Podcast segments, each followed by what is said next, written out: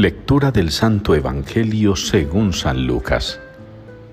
En aquel tiempo, a unos fariseos que le preguntaban cuándo iba a llegar el reino de Dios, Jesús les contestó, El reino de Dios no vendrá espectacularmente, ni anunciarán que está aquí o está allí, porque mirad, el reino de Dios está dentro de vosotros. Dijo a sus discípulos, Llegará un tiempo en que desearéis vivir un día con el Hijo del Hombre y no podréis. Si os dicen que está aquí o está allí, no os vayáis detrás. Como el fulgor del relámpago brilla de un horizonte a otro, así será el Hijo del Hombre en su día.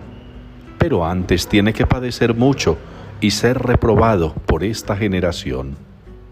Palabra del Señor.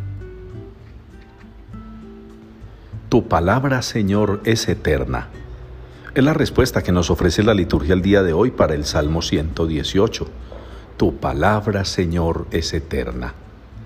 Y es eterna también la vida a la que nosotros aspiramos a llegar. Y es eterna la misericordia del Señor, y es eterno su amor. Nosotros tenemos que vivir como creyentes en clave de eternidad. No podemos estar atados a lo pasajero a lo mundano. No podemos estar atados a lo que es breve, a lo que se acaba, a lo caduco. Lo nuestro es la eternidad. Y cuando la palabra del Señor es eterna, como nos invita a proclamarlo el salmista, estamos reconociendo que esa palabra nos acompaña en el mundo presente y estará con nosotros en el mundo futuro. Esa palabra nos va a orientar en este camino para llegar a una meta feliz. Esa palabra es el Espíritu mismo que nos habla a nosotros, que se mete en nuestro interior y nos guía en lo que decimos, pensamos y hacemos.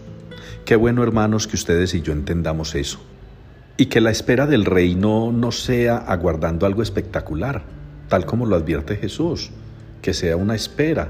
Así lo advierte Jesús, una espera desde el interior, el reino ya está dentro de nosotros, como dentro de nosotros hay desde el comienzo, eso que nos enseña la doctrina cristiana y que llama la semilla del verbo.